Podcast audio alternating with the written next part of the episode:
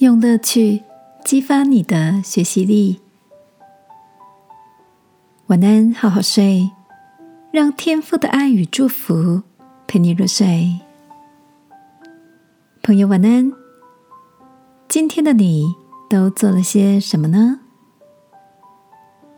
我的同学 Nick 精通英语、法语跟西班牙语。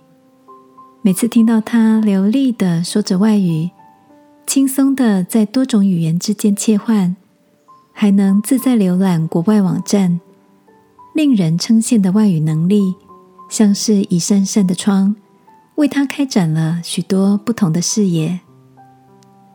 我曾经好奇的问过尼克，为什么他能拥有这么好的外语能力？尼克说。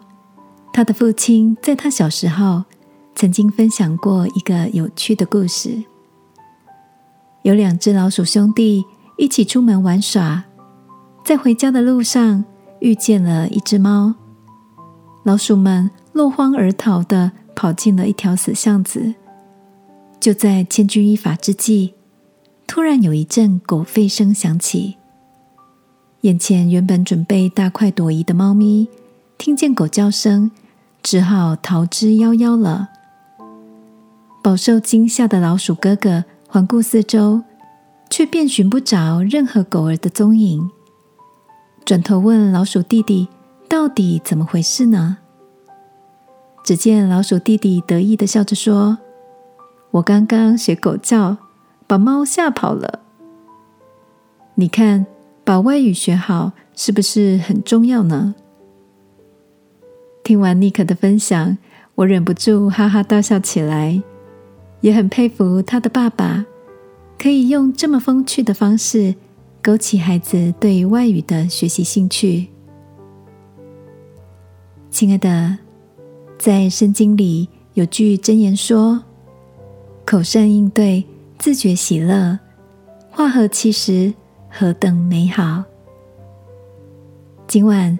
让我们一起来到天父面前，求他赐下与人应对的智慧跟幽默感，使我们在每一次的沟通过程中都能达到事半功倍的效果。亲爱的天父，我愿如你有丰富的创意，常能用适度的幽默感，让人心得着滋润与鼓励。也为生活画上光亮的色彩。祷告，奉耶稣基督的名，阿门。晚安，好好睡。祝福你，常能掏出甜蜜人心、激励人意的话语。耶稣爱你，我也爱你。